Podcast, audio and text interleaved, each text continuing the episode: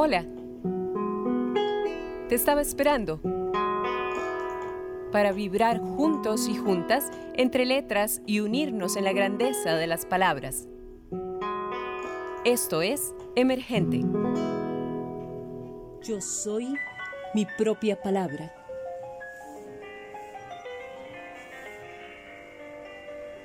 Yo soy mi propia palabra. Yo soy los libros que leo. Yo soy el pueblo que amo y que está hecho de miseria y palabras.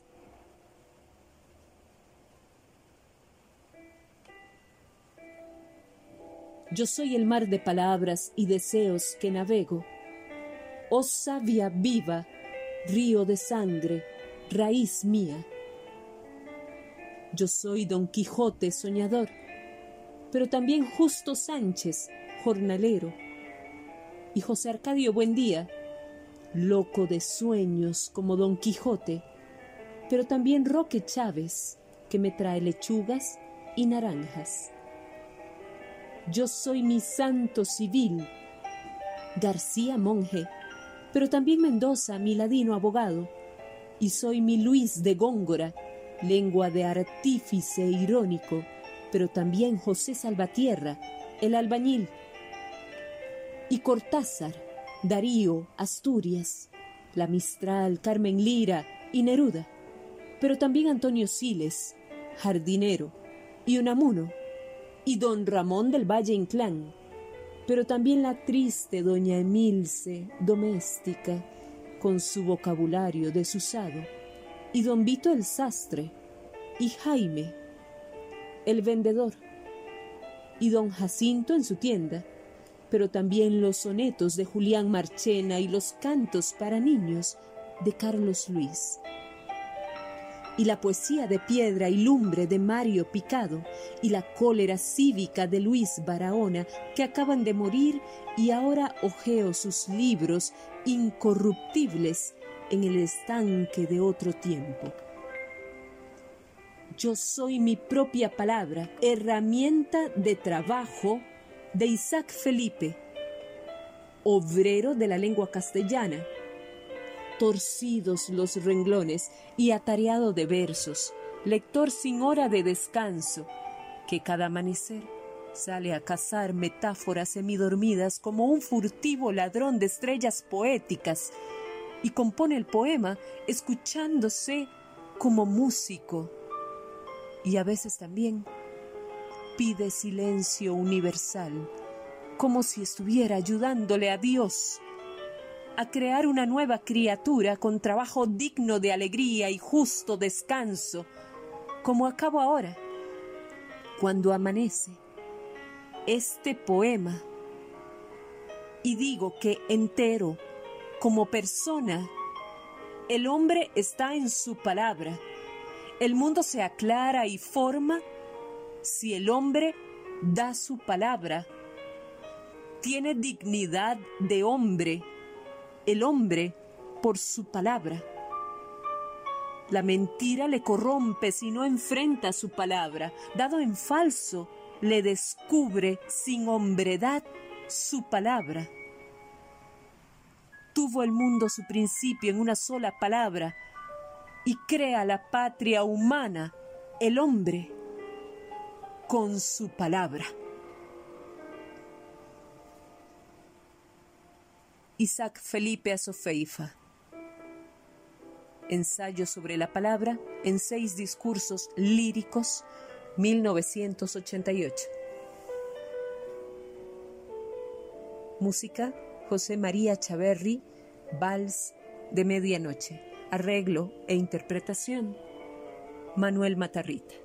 Hola amigos y amigas de Emergente, soy Wendy Alvarado y aquí estoy con ustedes para compartir otro episodio de Emergente, un piano que habla por sí solo. Tengo el honor, el gran orgullo de contarles que tengo a Manuel Matarrita, pianista costarricense y amigo en este episodio de Emergente. Manuel Matarrita realiza una amplia actividad como solista, músico, colaborador, docente e investigador que lo ha hecho merecedor en dos ocasiones del Premio Nacional de Música 2012 y 2015. Sus actuaciones lo han llevado a las más importantes salas de Costa Rica, así como otros escenarios en todo el istmo centroamericano, Estados Unidos, Italia, España, Portugal, Puerto Rico, Perú, Brasil, México, Cuba, Colombia, Argentina, entre otros. Su especial interés por el repertorio costarricense e iberoamericano se ha visto plasmado en la publicación del libro Canciones Populares Costarricenses, así como en las producciones discográficas Una Milpa y Buenos Güeyes, Confidencias, Evocación y Flores del Corazón, y más recientemente su serie de podcast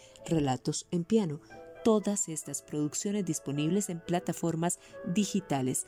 Doctor en artes musicales, Manuel realizó estudios en la Universidad de Costa Rica, la Universidad de New Orleans y la Universidad Estatal de Louisiana. También ha realizado estudios independientes en las especialidades de gestión cultural y periodismo cultural. Actualmente es profesor catedrático de la Escuela de Artes Musicales de la Universidad de Costa Rica y es presidente de la Asociación de Profesores de Piano en el Mundo con sede en Costa Rica. Muchísimas gracias, Manuel, por querer compartir con nosotros y nosotras.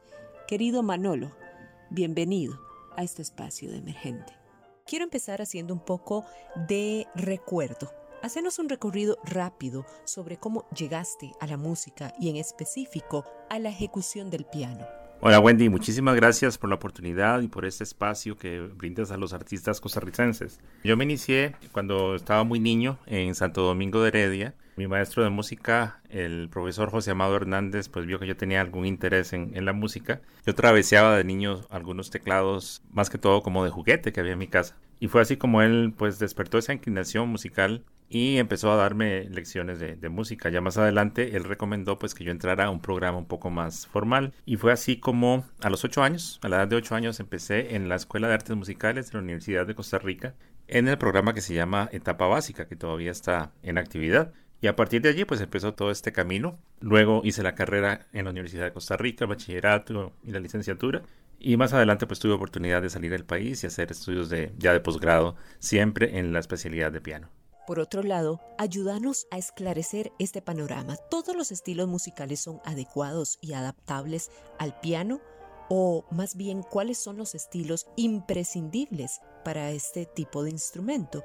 ¿Todo pianista es capaz de desarrollar la cualidad o habilidad de ser pianista acompañante o es algo que por naturaleza ya le viene dado? Se acompaña de la misma forma a instrumentistas que a cantantes requiere alguna preparación previa? El piano tiene muchas ventajas por tratarse de un instrumento armónico al igual que lo es por ejemplo el órgano o incluso la guitarra o el arpa. Esto quiere decir que podemos hacer varios sonidos de manera simultánea. No así por ejemplo en el caso de un instrumento de viento como el oboe o como la flauta por ejemplo, incluso los instrumentos de cuerda que tienen cuatro cuerdas también pueden hacer varios sonidos, pero son un poco más limitados. Nosotros tenemos 88 teclas. Claro, tenemos 10 dedos y entonces podemos hacer hasta 10 sonidos o más simultáneamente. Y esto nos da una ventaja de poder abarcar muchísimos estilos de música de todas las épocas, de todos los tiempos y de todos los estilos. Creo que en esto no existe limitación, el piano es un instrumento sumamente versátil y podemos realmente abarcar tanto lo que llamamos música académica o música clásica, música culta, cualquiera de estos adjetivos engloba toda esta música que históricamente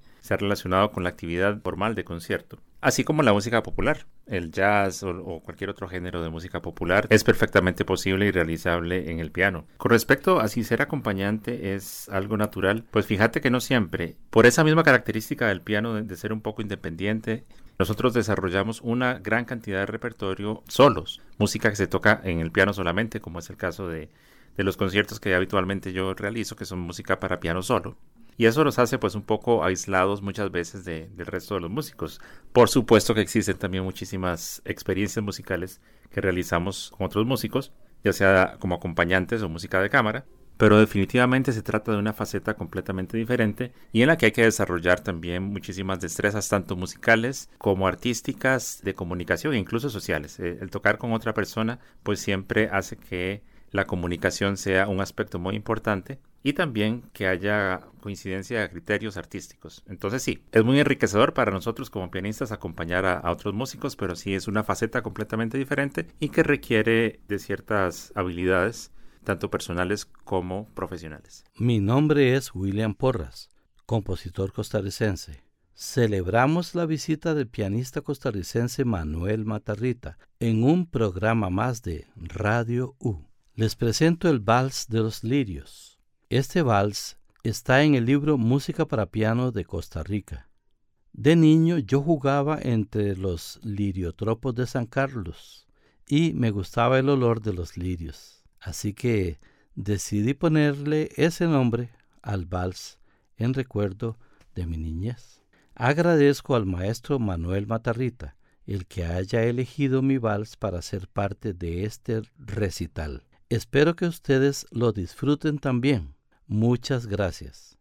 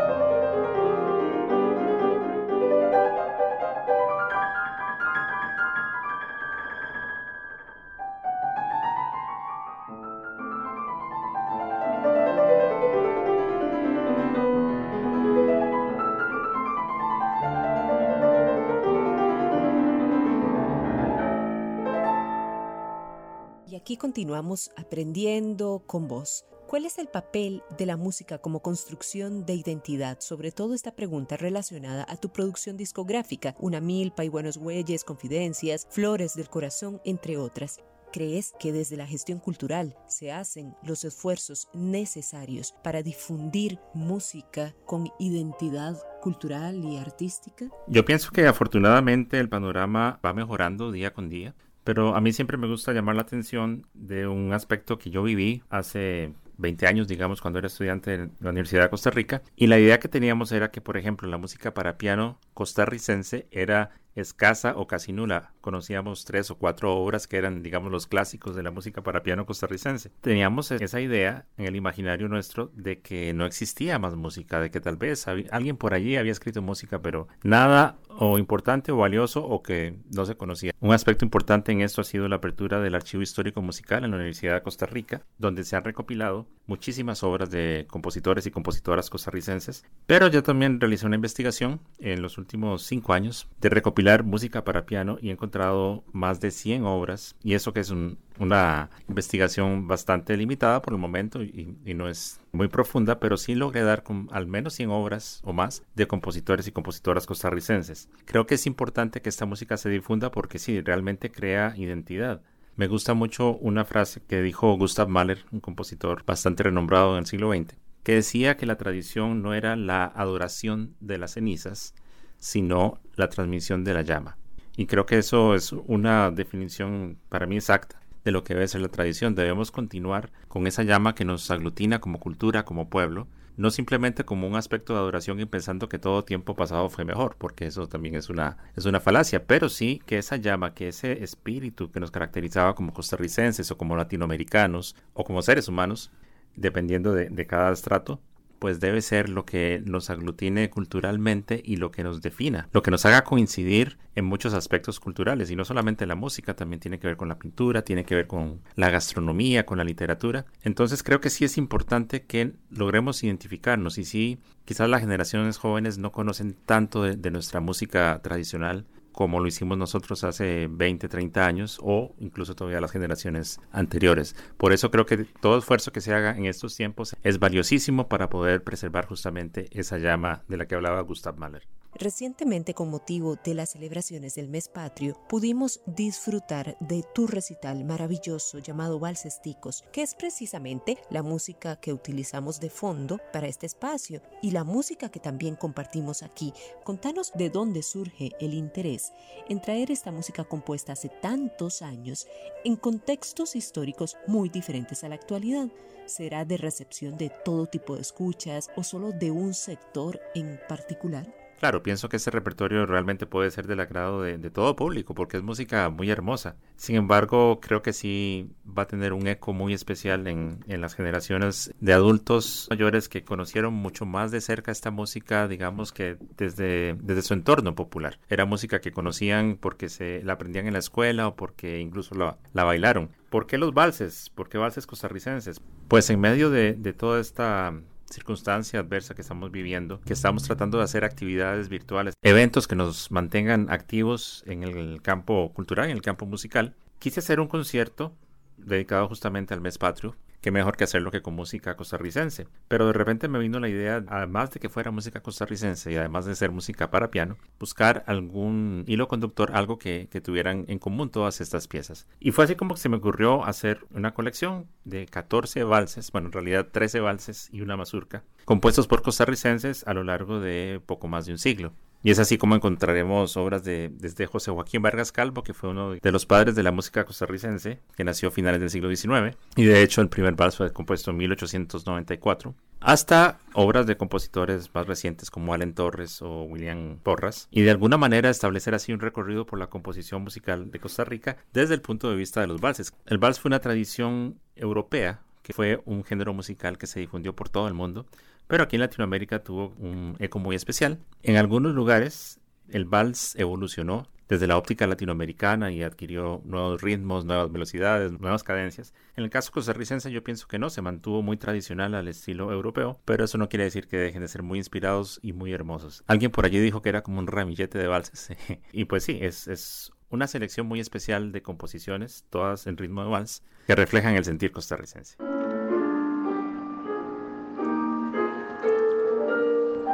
Hola, les habla el compositor Allen Torres. La razón de que yo hiciera el vals aniversario fue para homenajear a mi esposa hace unos 25 años. Y está hecho en una forma de improvisación como con variaciones y estoy muy halagado de participar en este espacio de Wendy Alvarado. Espero que lo disfruten.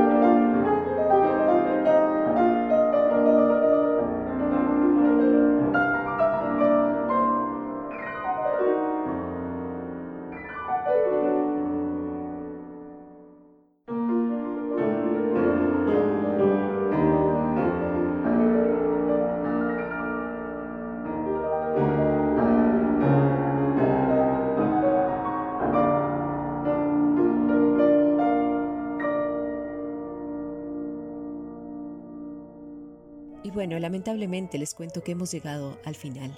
Sin embargo, no me puedo despedir sin antes agradecer tu tiempo y felicitarte por tan destacado talento. Contanos, Manolo, ya para cerrar. El secreto para llegar no a la interpretación, sino a esa interpretación que te paraliza, que te pone la piel de gallina, que te corta el aire, que pasan los días, pero la música, la escena, no pasa. ¿Cuál es? Además que nos contés de tus proyectos venideros y dónde te podemos escuchar. Gracias por compartir con nosotros y nosotras en este espacio.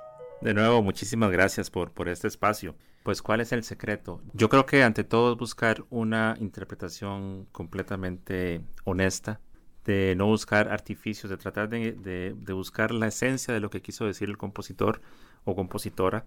También poner la propia cosecha de la inspiración, de, la expresión que uno pueda tener y hacer de cada obra musical una experiencia nueva, una experiencia vívida. Algunas veces vemos artistas, tanto pianistas como cantantes o cualquier tipo de instrumentistas que se van mucho por lo visual y eso está bien, o sea, es parte de, del espectáculo completo, de una ejecución. Entra por los oídos y entra por la vista también. Pero para mí lo esencial es el sonido que se puede lograr, es cómo se puede comunicar uno con la obra y cómo puede hacerla, comunicar y crear un efecto en una persona o en varias personas. Entonces el secreto pienso que es justamente la, honestidad de uno como intérprete. En cuanto a proyectos nuevos, como les decía, estamos haciendo muchas actividades virtuales por el motivo de la pandemia, así que pueden encontrar muchos de mis videos en el canal de YouTube, Manuel Matarrita, si lo pueden encontrar. También he iniciado una serie de podcasts que se llaman Relatos en Piano. Esto fue una idea pues relativamente reciente, me gusta mezclar un poco aspectos extramusicales, por ejemplo, poesías, cuentos, eh, relatos con música para piano. Entonces me ha animado a hacer esta, esta serie de podcasts, llevo cuatro y espero hacer por lo menos un par más en el transcurso del año. Se los pueden encontrar también en, las plataformas, así como, como suena el nombre, Relatos en Piano, Manuel Matarrita. Y finalmente, pues esperamos pronto poder volver al escenario. Lo que sí tenemos planeado a corto plazo es un concierto con la Orquesta Sinfónica Nacional que será la fantasía coral de Beethoven en homenaje al 250 aniversario de su nacimiento. Teníamos una serie de eventos planeados para este año, pero que lamentablemente no se han podido llevar a cabo. Pero afortunadamente este concierto sí se va a realizar, se va a exponer de manera virtual. Es uno de los conciertos de temporada de la Sinfónica Nacional y tendrá lugar en el mes de noviembre. La fecha exacta no la conozco, pero para que estén atentos, por medio de la página de la Sinfónica Nacional, allí lo van a encontrar. Muchísimas gracias y que estén muy bien. Emergente, un programa en coproducción con Radio U, Universidad de Costa Rica.